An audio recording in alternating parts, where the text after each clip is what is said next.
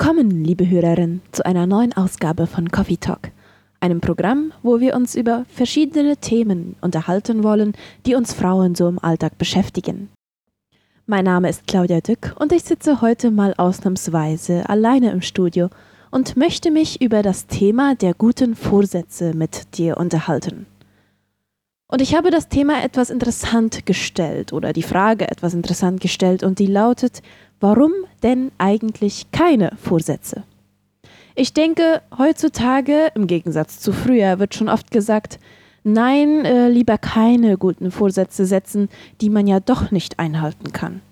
Oder vielleicht hast du auch schon selbst das oft probiert, dir gute Vorsätze für das neue Jahr zu setzen und bist dann aber von dir selbst enttäuscht gewesen, weil du die Vorsätze und Ziele nicht verfolgen konntest. Oder aber es kann auch sein, dass du zu den Personen gehörst, die es trotzdem jedes Jahr probieren. Die sagen, ach, ich möchte mir trotzdem gute Vorsätze setzen, ich möchte es probieren, ein immer besserer Mensch zu werden und versuchen es dann jedes Jahr neu. Und falls du zu den Personen gehörst, die eher sagen, nee, die guten Vorsätze sind dann doch wohl doch nichts für mich, möchte ich dir heute Mut machen, es mit dem gute Vorsätze machen nicht komplett aufzugeben. Denn gute Vorsätze dienen ja meistens dazu, das Beste aus uns herauszuholen. Typischerweise über die Weihnachts- und Neujahrsfeiertage lässt man sich ein bisschen gehen, also man isst äh, ein Stück Torte mehr als sonst oder ein Schüsselchen Obstmus mit Eiscreme mehr als man sonst vielleicht würde.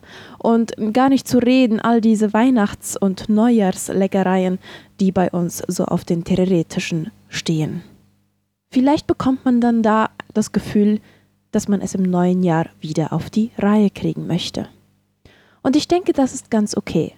Wir haben die Feiertage mit unseren Familien und Freunden genossen, aber den Lebensstil, den wir da geführt haben, also wahrscheinlich eher weniger Bewegung und vielleicht ein bisschen zu viel Essen, wenn wir das das ganze Jahr hindurch beibehalten würden, wäre das auf Dauer nicht gut für unsere Gesundheit.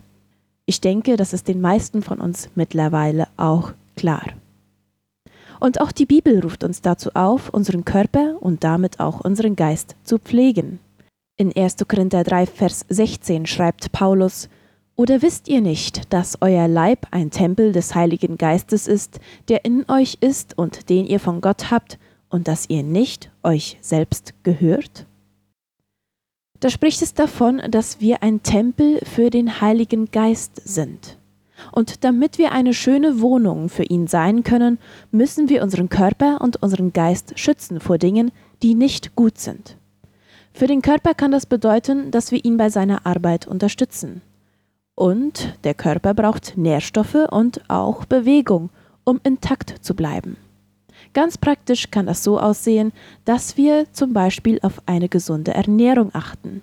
Ich spreche da nicht unbedingt von Diäten, also jetzt mal ganz den Zucker weglassen für eine Weile oder, oder die Kohlenhydrate weglassen oder sonst irgendetwas, sondern ich beziehe mich da auf eine Ernährung, die den Körper unterstützt, mit dem Fokus darauf, ihm Nährstoffe zu geben. Und wo finden wir Nährstoffe? Zum Beispiel in Obst, in Gemüse, in ballaststoffreichen Lebensmitteln wie Vollkornprodukte, Quinoa, brauner Reis oder Hülsenfrüchte wie Bohnen, Linsen und Erbsen.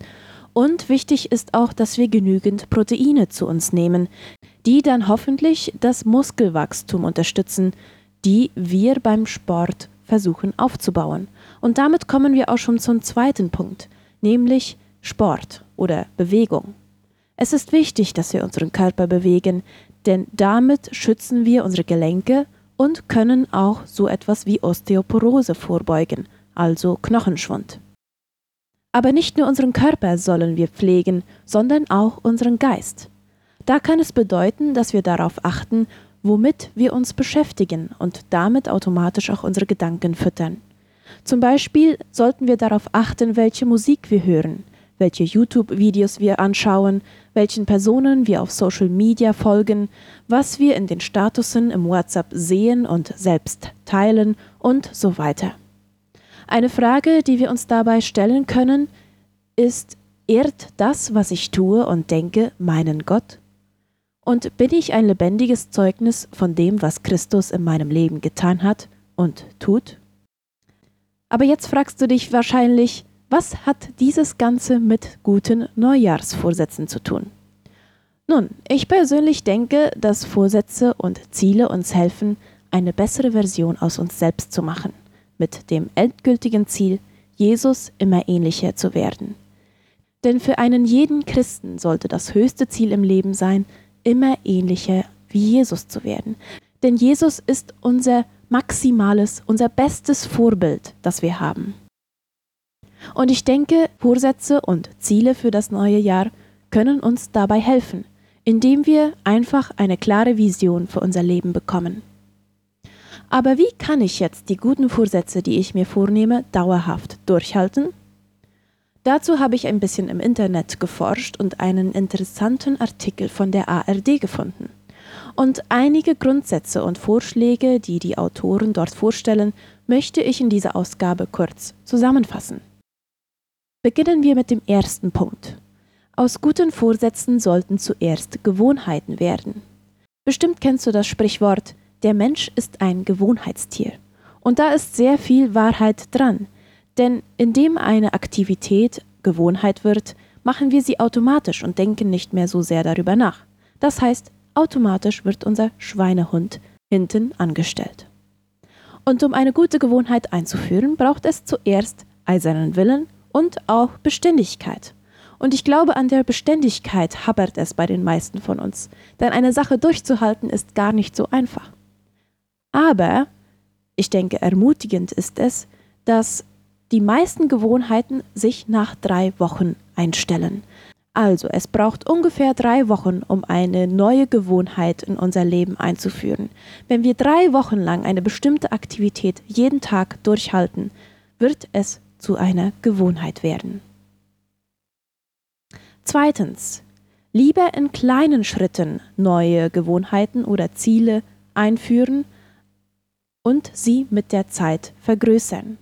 Das heißt, kleine Erfolge auf unserem Weg motivieren uns, das Ziel weiter zu verfolgen und weiterzumachen. Drittens. Forscher empfehlen, eine neue Tätigkeit an eine bereits bestehende Gewohnheit anzuhängen. Das heißt, wenn du zum Beispiel dir vorgenommen hast, mehr zu lesen, könntest du dir nach dem Zähneputzen am Abend eine Zeit einräumen, wo du vielleicht 10 bis 15 Minuten in einem Buch liest. Damit hast du dann eine bereits bestehende Gewohnheit, also das Zähneputzen, mit einer neuen Gewohnheit kombiniert. Viertens. Ziele sollten konkret und nicht generell formuliert werden. Und außerdem sollten sie positiv formuliert werden. Zum Beispiel, ich esse mehr Obst statt ich esse keine Süßigkeiten mehr. Denn diese Worte keine oder nicht, nämlich all diese negativen Formulierungen, machen automatisch, dass unser Gehirn vielleicht etwas blockiert und wir die Dinge dann nicht gerne machen wollen. Fünftens. Man sollte lieber mit etwas anfangen, statt mit etwas aufhören. In einer Studie, die auf dieser Internetseite vorgestellt wird, waren Probanden, die versucht haben, etwas Neues in den eigenen Alltag einzuführen, am erfolgreichsten. Wer seinen Vorsatz von ich werde aufhören oder vermeiden zu ich werde damit anfangen umformuliert, hat größere Chancen, das Ziel zu erreichen, sagen die Forscher. Sechstens. Beim Einführen von neuen Gewohnheiten sollte man flexibel sein, sonst verliert man die Motivation. Wahrscheinlich kennst du das auch. Du hast mit einer neuen Gewohnheit angefangen, ein neues Ziel gesetzt, zum Beispiel dreimal die Woche Sport machen, und schon kommt da die Grippe und macht dir einen Strich durch die Rechnung. Aber die Forscher empfehlen, dass man da flexibel und ruhig bleibt und sich nicht zu hart nimmt. Denn wenn man dann trotzdem eine Sache versucht durchzuziehen, obwohl Krankheit oder irgendetwas anderes dazwischen gekommen ist, kann die Motivation und das Durchhaltevermögen darunter leiden. Besser ist es, da etwas flexibel zu sein, die Krankheit auszukurieren oder die Situation durchzustehen und dann wieder weiterzumachen. Und der letzte Punkt ist, dass man sich auch mal selbst loben kann. Einfach mal sagen, hey, ich bin auf einem guten Weg. Hey, ich habe jetzt eine Woche durchgehalten und ich schaffe es auch zwei. Oder ja, ich habe einen Monat dieses Ziel verfolgt und keinmal nachgelassen und ich werde das auch einen weiteren Monat schaffen. Vielleicht trauen wir uns manchmal nicht, uns selbst zu loben, denn man will ja nicht egoistisch und stolz werden. Aber bei Dingen wie gute Vorsätze einführen und Ziele erreichen, können Erfolge und Lob sehr hilfreich sein. Und abschließend möchte ich dir sagen, habe keine Angst, neue Vorsätze zu setzen. Wenn gute Neujahrsvorsätze dich motivieren, eine Sache anzupacken und vielleicht einige Gewohnheiten in deinem Leben zu verbessern, dann solltest du das tun. Und ich denke, mit diesen Tipps, die wir heute gehört haben, können wir das alle schaffen. Und vielleicht hilft es dir auch still zu werden und zu überlegen, wo du mit deinem Leben überhaupt hin möchtest. Dir vorzustellen, was für eine Person du in Zukunft sein möchtest. Was möchtest du wirklich erreichen und welche Ziele sind wirklich wichtig. Und wenn du Christin bist, ist es auch wichtig, Gott zu fragen, was er für dein Leben geplant hat, obwohl das vielleicht manchmal Angst machen kann. Vielleicht kennst du die Gedanken, die sagen, nein, ich frage Gott lieber nicht, denn wer weiß, wo er mich irgendwann hinschickt oder was er von mir verlangen wird. Aber ein bekanntes Sprichwort sagt, der sicherste Ort ist da, wo Gott uns haben will. Und da steckt so viel Wahrheit dahinter. Wenn wir das tun, wofür Gott uns geschaffen hat, wofür er uns berufen hat, dann wird er uns helfen und wir werden diese Aufgaben mit seiner Hilfe schaffen.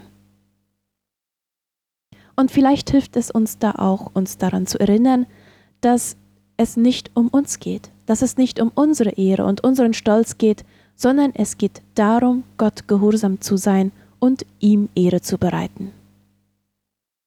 Wir haben nur ein Leben und wir sollten es voll ausschöpfen und das Beste rausholen, was wir können.